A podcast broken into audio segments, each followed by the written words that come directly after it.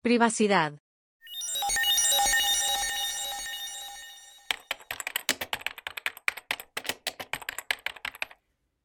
Las fotos que tenemos de nuestros hijos en la tablet son preciadas y privadas también. A ningún padre le gustaría que terminaran rodando por ahí en Internet, y mucho menos que lleguen a desconocidos. Pues eso fue lo que le pasó a más de 6 millones de niños dueños de una tablet en particular. Aquí les voy a contar cómo ocurrió todo eso y qué hicieron los padres al respecto. Este episodio es inspirado en mi hija, ella tiene apenas cuatro meses y mi esposa y yo compramos una cámara para vigilarla, para verla dormir, mientras nosotros hacíamos otras cosas. Pero el requisito era que la cámara no tuviera internet, precisamente para evitarnos ese problema, que los videos terminaran por ahí en algún lado sin nosotros saberlo.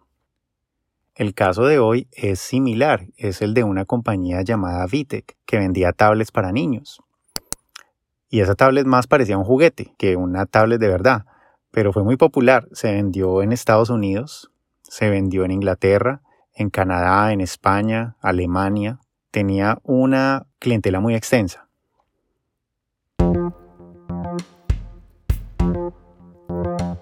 Cuando la aprendían por primera vez, los padres tenían que completar un registro con los datos del niño. Si no lo completaban, no tenían acceso a todas las funcionalidades.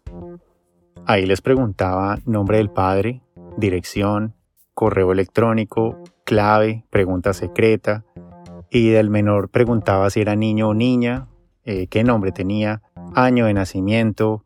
Era un perfil muy completo.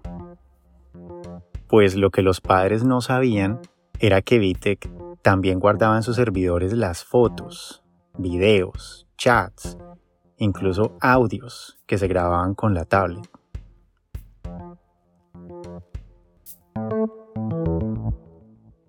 Era solo cuestión de tiempo para que alguien encontrara toda esa información y el hacker que lo hizo lo hizo accidentalmente, lo hizo de la siguiente forma.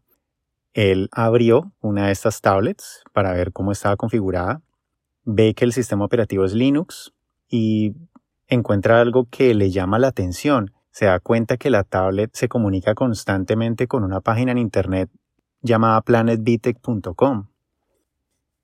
Este hacker, que es anónimo, y ya más adelante sabrán por qué, vio que él podía acceder a los servidores utilizando los permisos de la tablet, porque eran permisos de root.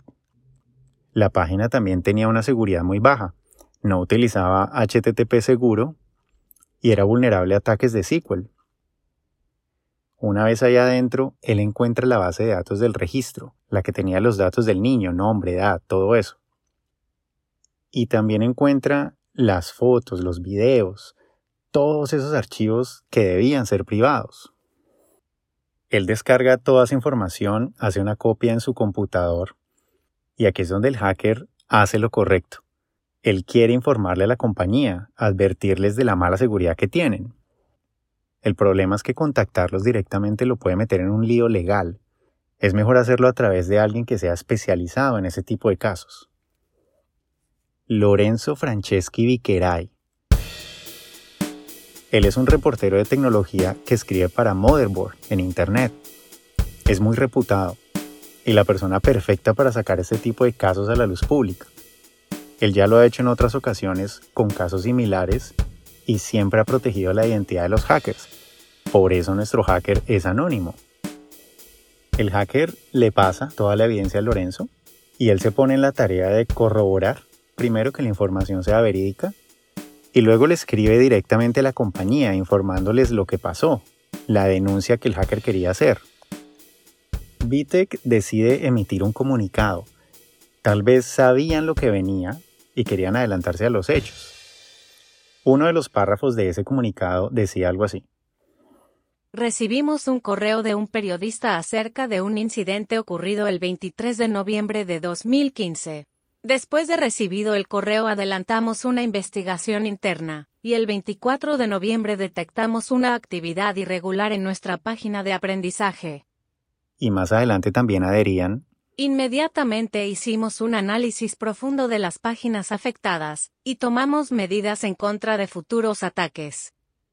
Bien, ya con el comunicado emitido, Lorenzo tiene luz verde para publicar su investigación Es ahí cuando la noticia llega hasta los medios y ya se entera toda la opinión pública.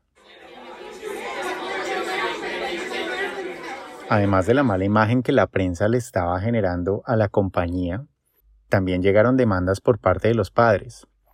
Y un juez falló a favor de la empresa. Sí, a favor de la empresa.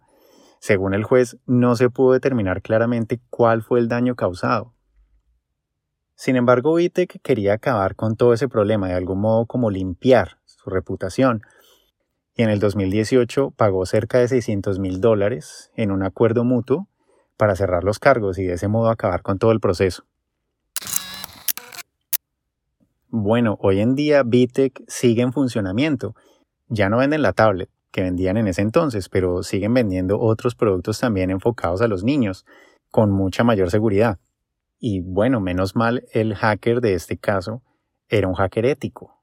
De lo contrario, la historia sería muy diferente para la compañía y para los datos de los niños también. Otra cosa, si pueden leer los artículos de Lorenzo escribiendo acerca de hackers y seguridad informática, háganlo. Ese tipo es genial.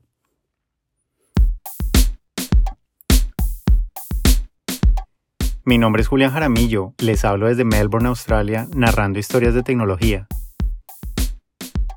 En el próximo episodio vamos a predecir el futuro.